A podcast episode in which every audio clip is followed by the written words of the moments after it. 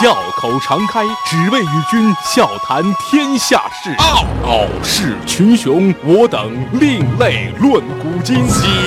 江山炫美，风流人物尽在其中。湖河西江，百川流水总向东。中央人民广播电台经济之声。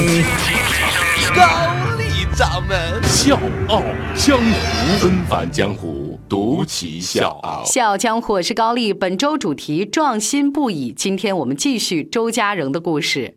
昨天我们讲到了周家人和翁伯良这老哥俩不服老啊，六十岁的时候呢，在一个破庙里面继续创业，然后就缔造了滇红药业啊，也缔造了康王，就是去头屑用康王。这个一年之后销量就破了亿，靠着爆品，滇红药业一炮打响。到了二零一三年，滇红药业的年销售额就已经达到了十三亿元。所以说嘛，树大招风，各种的仿冒的厂家就风起云涌，开始呢给滇红使各种各样的绊子，让消费者无从下手。所以这两位老人就决心和美国企业合资，引进国外先进的生产管理经验。但是周家人这个时候完全不知道，这将是他这辈子最后悔的决定。我是吴伯凡，邀请你在微信公众号搜索“经济之声笑傲江湖”，记得点赞哦。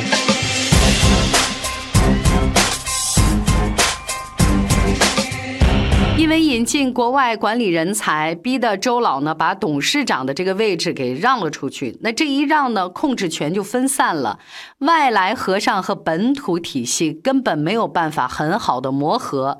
经验丰富的老工程师呢，被一批一批的解雇了，销售额断崖式的下滑。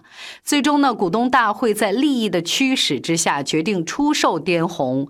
周家仍在这个过程当中一直没有放弃，在努力说服。做各种各样的尝试，但最终呢都没有结果。他只能把苦心经营了二十多年的企业拱手让人。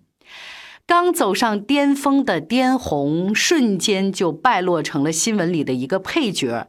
拜耳集团出资三十六亿元人民币收购滇红药业百分之百的股份，也是在这一年，牵手了五十二年的妻子去世之后，老爷子绝口不再谈。二零一四年，就在几乎所有人都认为老爷子从此会一蹶不振，不会再怎样，会就此收手开始养老的时候，周家人再一次赔上自己所有的全部家当，做出了一个惊人的决定。就在二零一五年三月的某一天，周家人的女儿周小璐发现，刚来温哥华一个星期的老爸不见了。半个小时之后呢，她接到机场打来的电话，电话那头的人说：“闺女，我不能在你这儿耗着等了，我要重来一次。”听到这个消息，以前的老哥几个立刻就响应了。几个人一碰头，一家叫做群优的公司雏形就出来了。作为一个平均年龄超过八十岁的创始人团队来说，要比时间跑得更快，所以他们选择能最先见效的化妆品行业来做药妆。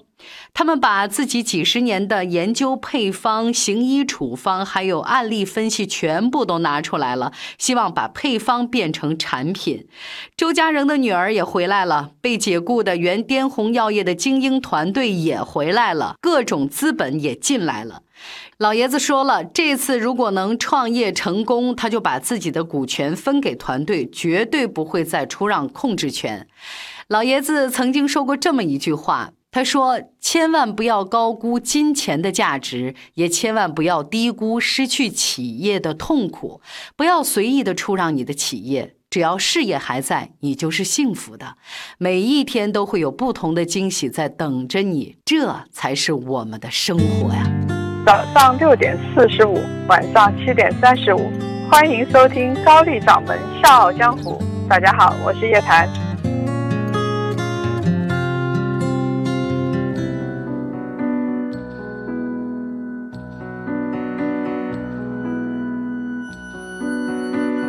我们的节目用了两天的时间来讲述周家人的故事，其实我真的是非常有感慨。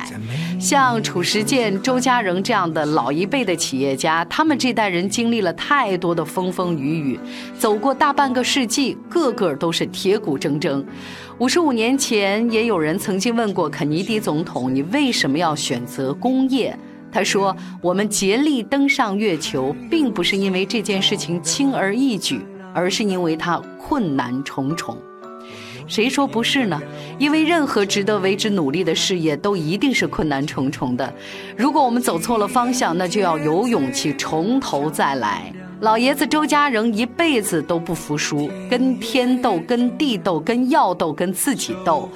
我在想，可能商人生来就是为了征服道路上的困难，征服市场，也为了征服命运。